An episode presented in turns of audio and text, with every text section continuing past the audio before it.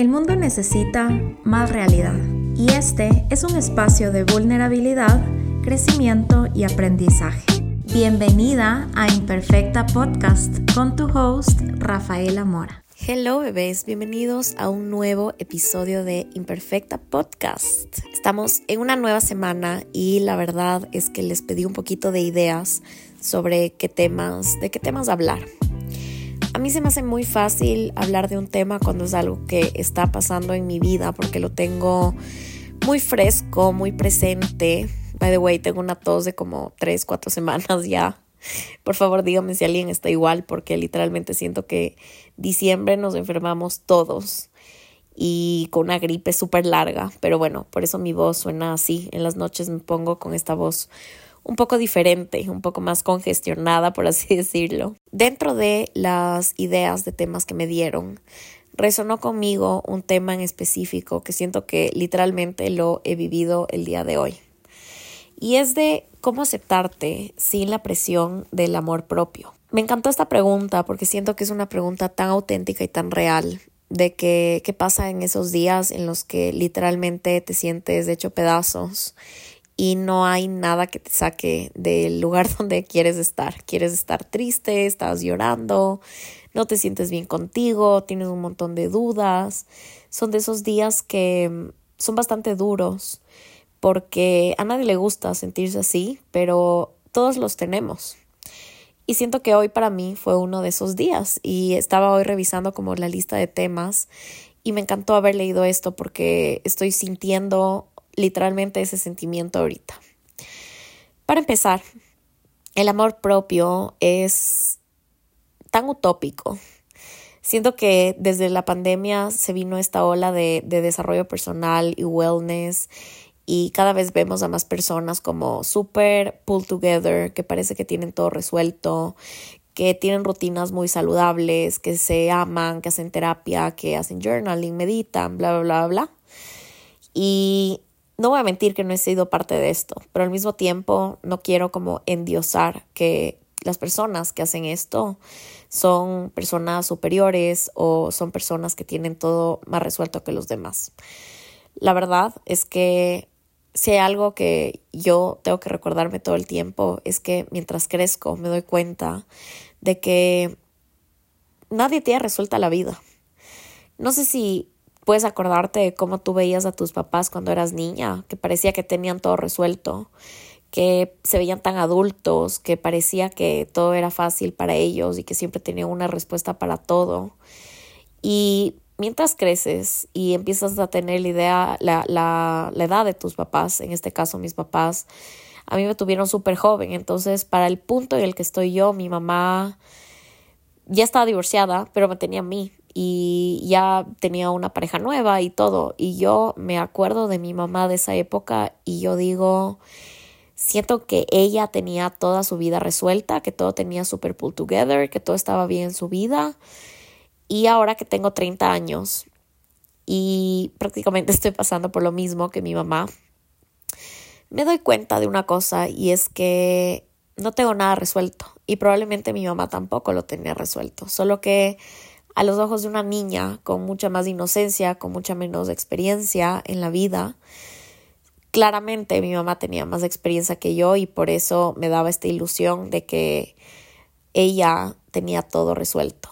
Pero ahora que crezco, ahora que tengo la edad de mis papás, en cierta época de su vida me doy cuenta de que no, de que nadie tiene la vida resuelta. Incluso ahora veo a mis papás y sí, siento que tienen mucha más experiencia en la vida que yo, pero al mismo tiempo sé que no tienen nada resuelto. Al mismo tiempo sé que todos estamos en este mundo tratando de hacer lo mejor que podemos.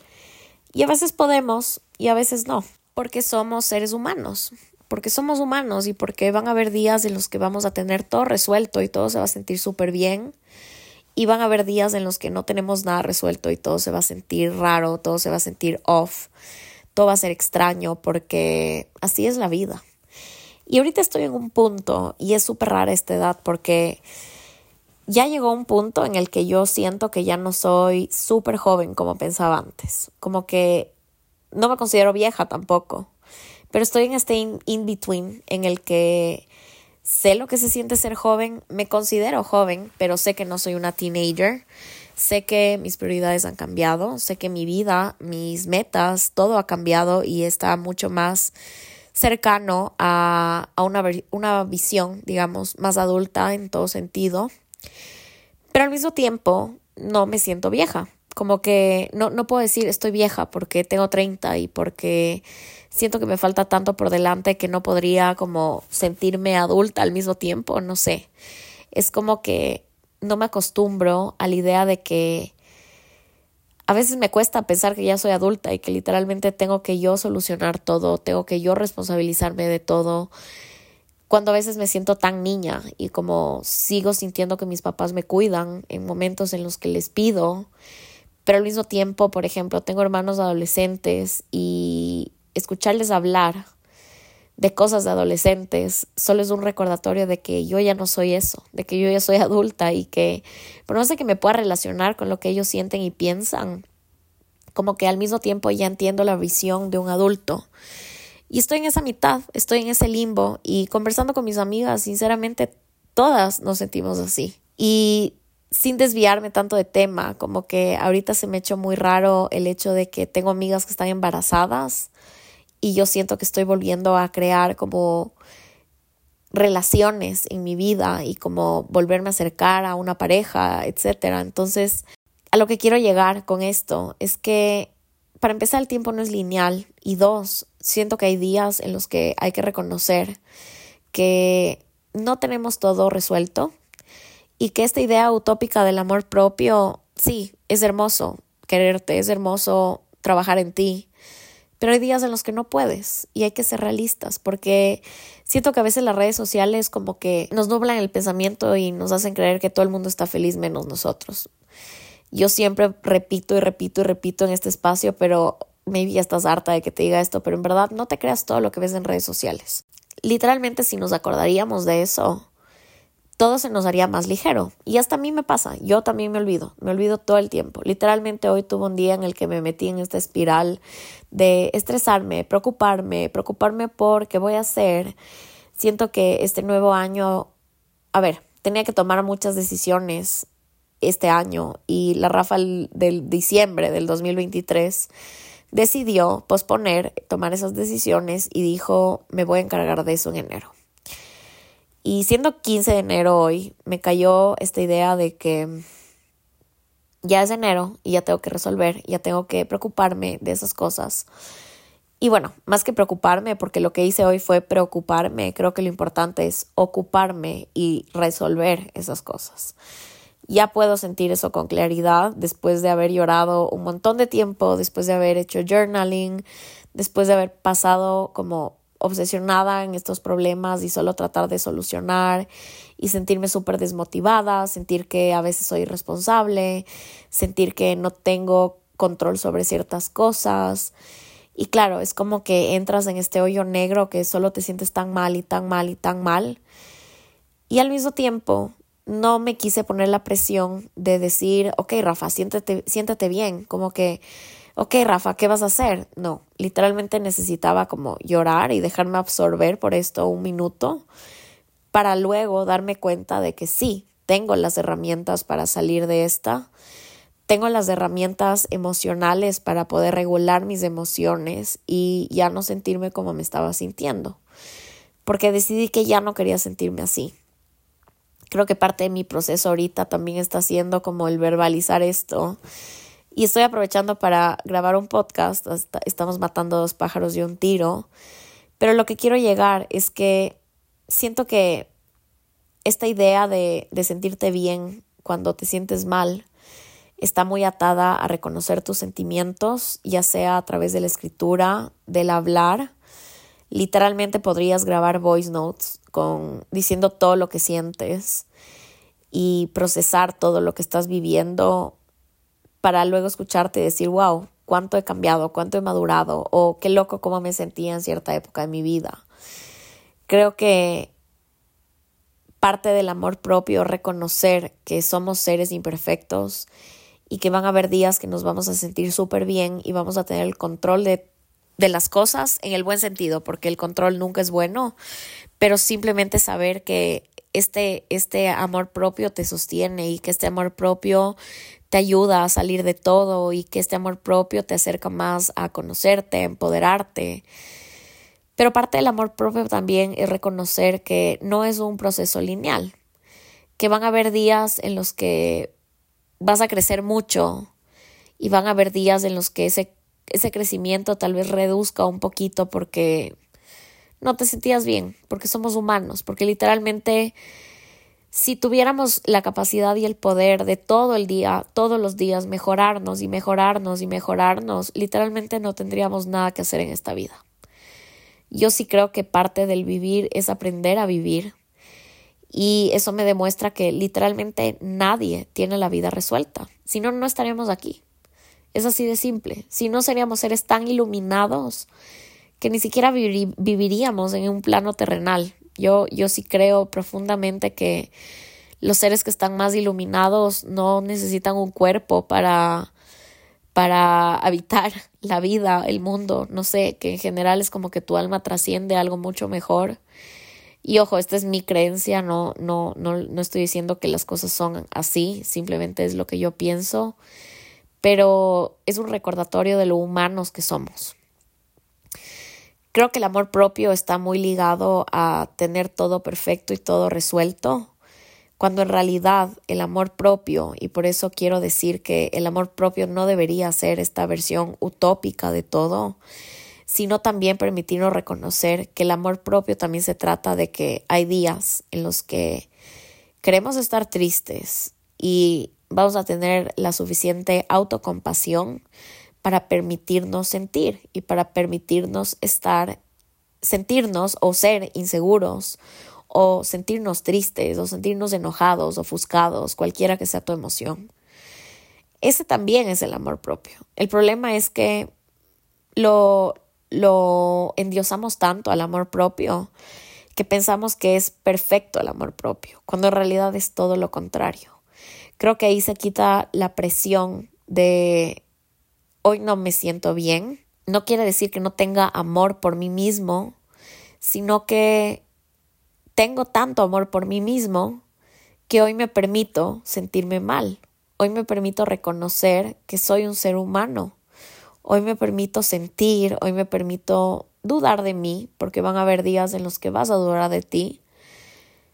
Pero al mismo tiempo van a haber momentos en los que tu propio amor propio, valga la redundancia, te saque de ese hueco. Creo que parte de, esos momentos en los que dudamos de nosotros va a ser reconocer si queremos sentirnos así o no. Porque si quieres sentirte así, que es válido, hay días que literalmente qué ganas que da de llorar, qué ganas que da de sentir, qué ganas que da de meterte en esos problemas y solo quedarte un ratito ahí estancado, porque así somos los seres humanos. Siento que he dicho seres humanos demasiadas veces en este episodio, pero siento que no puedo deslindar esta idea del amor propio. Pero también van a haber días en los que te sientas mal, pero no te sientas que no te quieres sentir mal. O sea, te sientes mal, pero tú mismo tienes la fortaleza para decir, no, de esta salimos y todo bien literalmente hay esos dos, esos, esas dos posibilidades coexisten. Entonces, en esos días en los que te quieres sentir mal, en los que quieres llorar, en los que quieres permitirte sentir, porque es parte del el crecimiento personal, dejarte sentir, dejarte transitar y habitar cada una de las emociones, por más desagradables que sean, quédate ahí. Quédate ahí escuchándote, quédate ahí sintiendo, Quédate ahí procesando, quédate ahí escribiendo, verbalizando, poniéndole nombre y apellido a las emociones que estás sintiendo y conociéndote.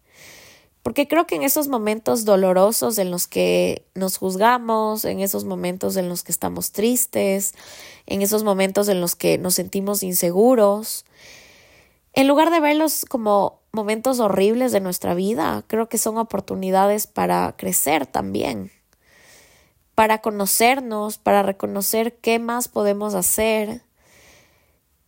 Creo que no hay que verles como el lado malo de la vida, por más de que sí se sienta como el lado malo de la vida y el lado doloroso. al mismo tiempo creo que es bueno como verlo como una oportunidad para crecer o para conocerte o simplemente para a través del dolor, del sufrimiento, de la inseguridad, acercarte más a una versión más ligera de ti. Y sí, hay momentos en los que sentirte triste, cuando estás triste no puedes pensar en cómo le saco el lado bueno a esto, pero hay momentos en los que sí se puede. Ahí está la otra cara de la moneda. Los momentos en los que estás triste, pero tu vocecita interna te dice, dale, tú puedes. Dale, esto es posible o todo siempre termina estando bien. Siento que también hay ese lado de la moneda y ahí es cuando puedes permitirte ocuparte en lugar de preocuparte.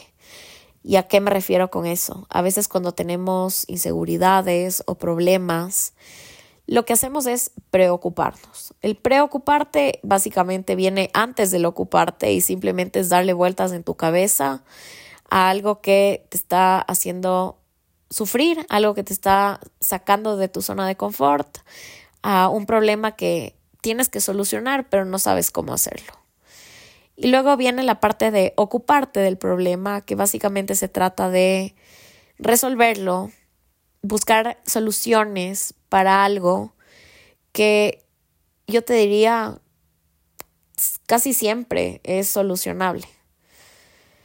Creo que a veces cuando nos preocupamos es porque simplemente no estamos encontrando la manera de solucionar algo o tal vez no queremos evidenciar algo que debemos hacer. ¿Y a qué me refiero? Por ejemplo, digamos que te sientes insegura por tu cuerpo y estás preocupada porque dices, ay, he subido de peso, ya no me queda esto, em, no sé, como que ya me he deshecho de estos pantalones porque ya no me cierran y ya no sé qué ponerme. Claro, nos estamos preocupando, pero cuando llega la, la etapa de ocuparnos del problema, creo que ahí lo que vamos a hacer es buscar soluciones para resolver ese problema que en este caso sería, ok, la pregunta es, ¿qué está en mis manos ahorita hacer para alcanzar lo que quiero alcanzar? Ya sea con el ejemplo que te di de bajar de peso, o sea, cualquier otra cosa. Sea un problema más pequeño, sea un problema más grande, sea un problema relacionado con familia, con relaciones, con dinero, cualquier tipo de preocupación que tengas, cuando llega la parte de ocuparte, la pregunta es, ¿qué está en mis manos ahora para poder solucionar este problema. Y cuando digo que está en mis manos ahora, es muy importante reconocer qué sí está en tu capacidad de hacer y qué no. Porque en este caso hay muchas cosas que tú no puedes solucionar y por ende no deberías preocuparte de ese problema. Y te doy un ejemplo súper concreto que es el estrés que tenía hoy y básicamente estoy vendiendo mi departamento porque necesito salir de acá, porque algo que me haría muy feliz sería tener mi nueva casa, ya sentir que el abandonar este espacio representa una nueva etapa, una nueva época para mí.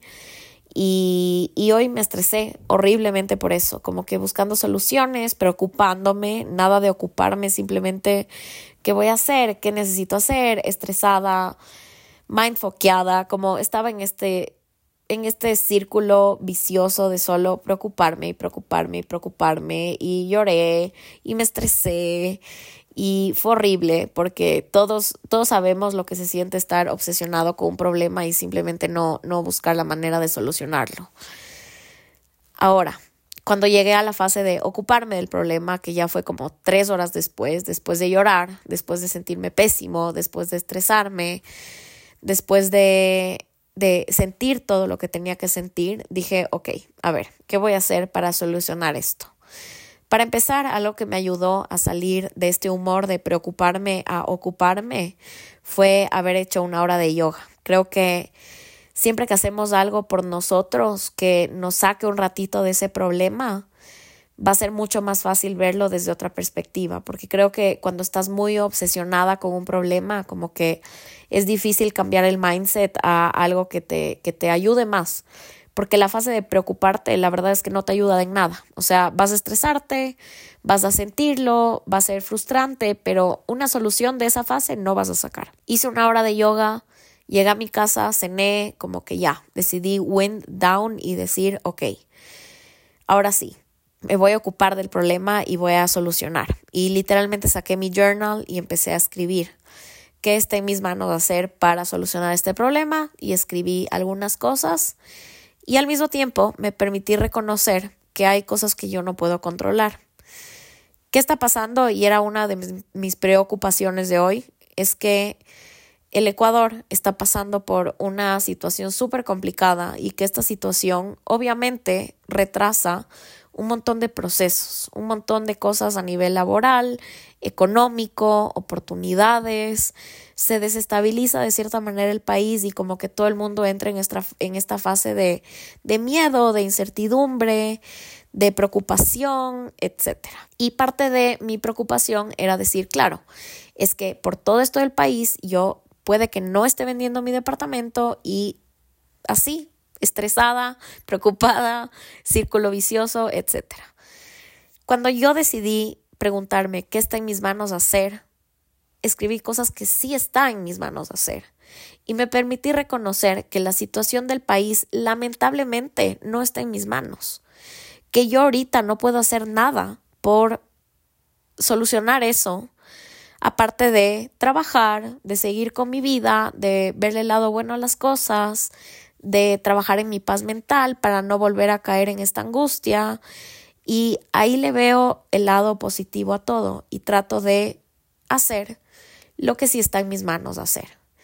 Y no culpar a todo a la situación del país, porque siempre va a haber algo pequeño que tú puedas hacer que por lo menos contribuya a que vuelvas a tu estado de calma, porque sea como sea, hay cosas que no se van a dar así estés estresada o así estés feliz o así pase lo que pase.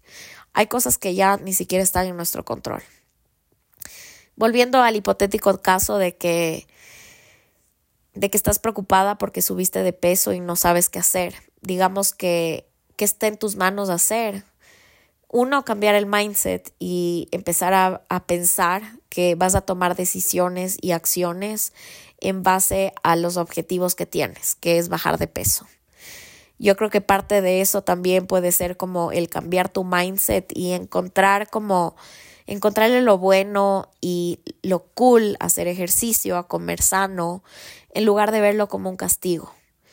Factores externos que podrían haber, por ejemplo, cosas que no puedas controlar, eh, no sé, solo seguir con esto de que, ay, es que en diciembre cuánto comes, es que en diciembre todas las cosas, y es como, bueno, ya, ya pasó, y estuvo, en verdad no hay nada que tú puedas hacer ahorita para controlar, sino cambiar el mindset y decir, ok, ya es de enero y qué está en mis manos hacer para ocuparme de este problema.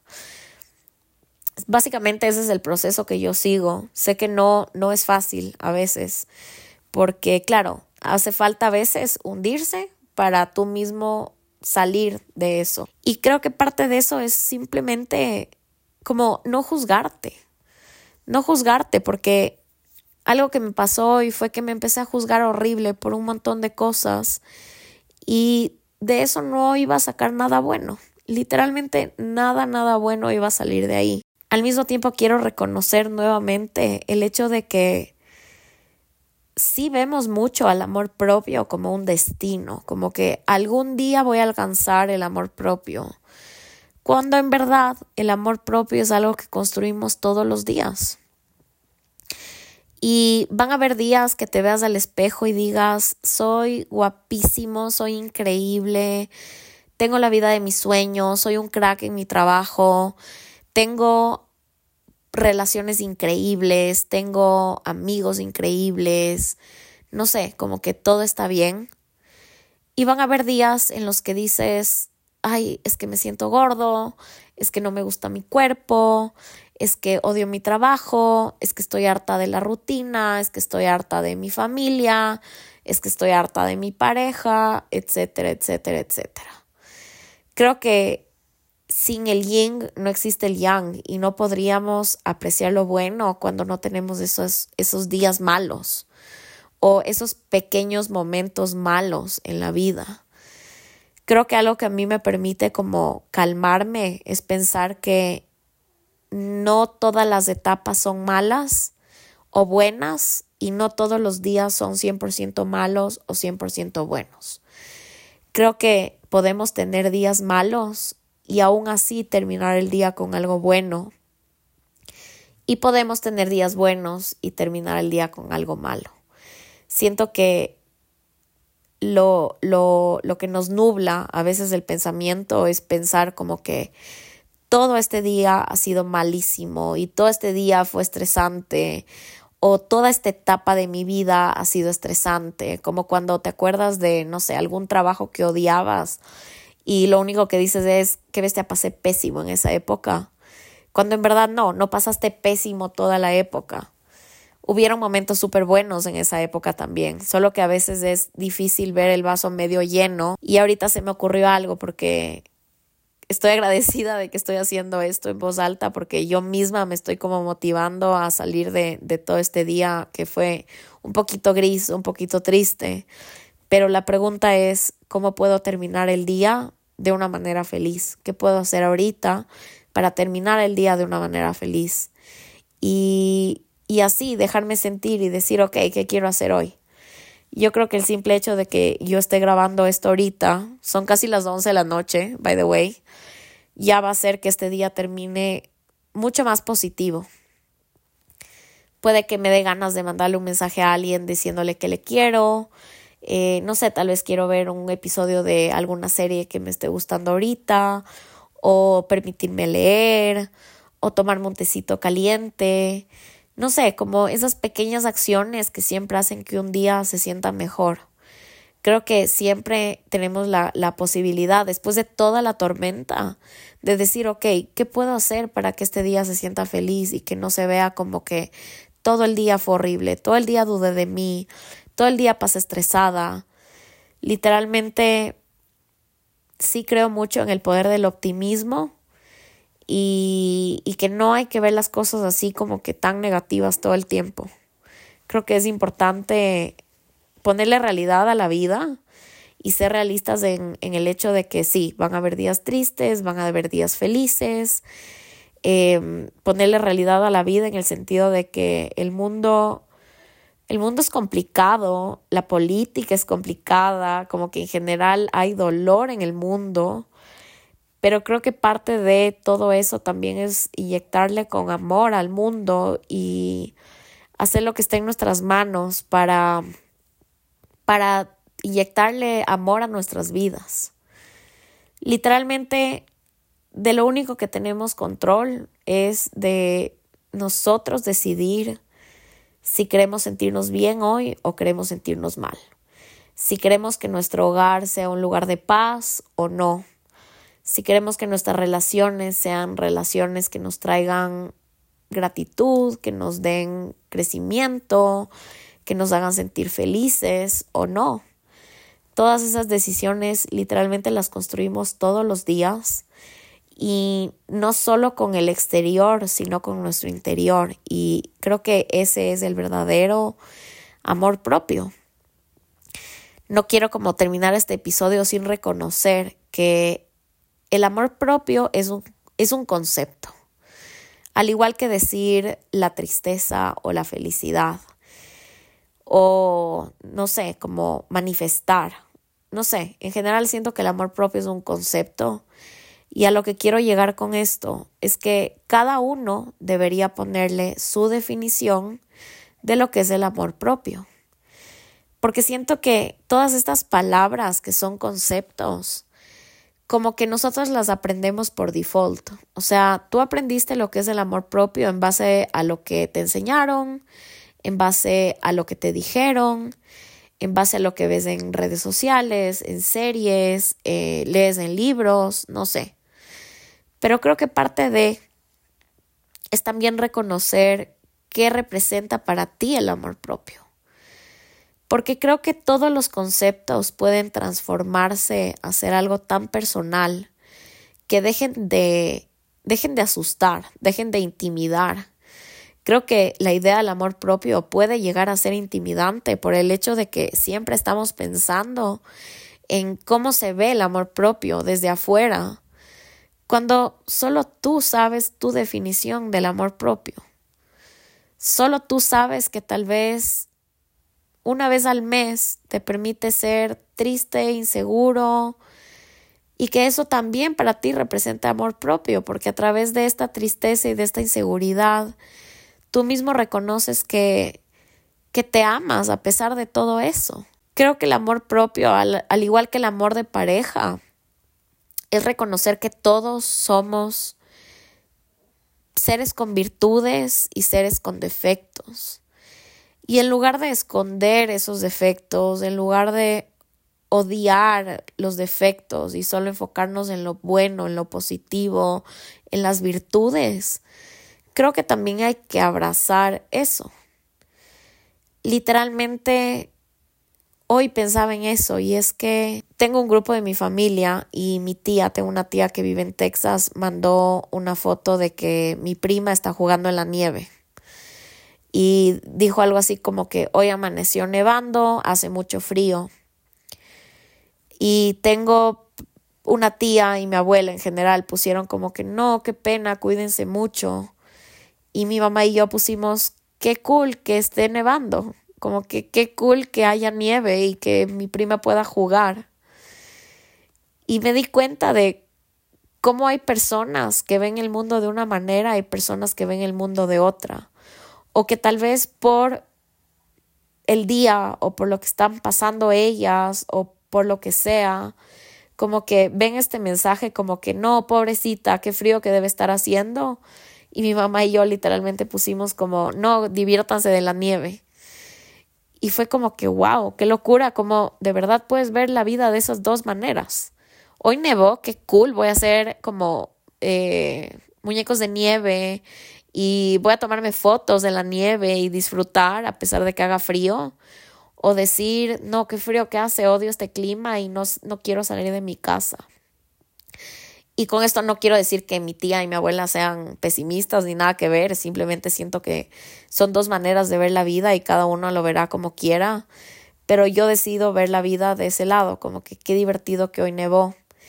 Y una segunda cosa que pensé fue que como somos seres humanos, somos parte de la naturaleza y la naturaleza no pide perdón ni permiso de sus cambios de estaciones.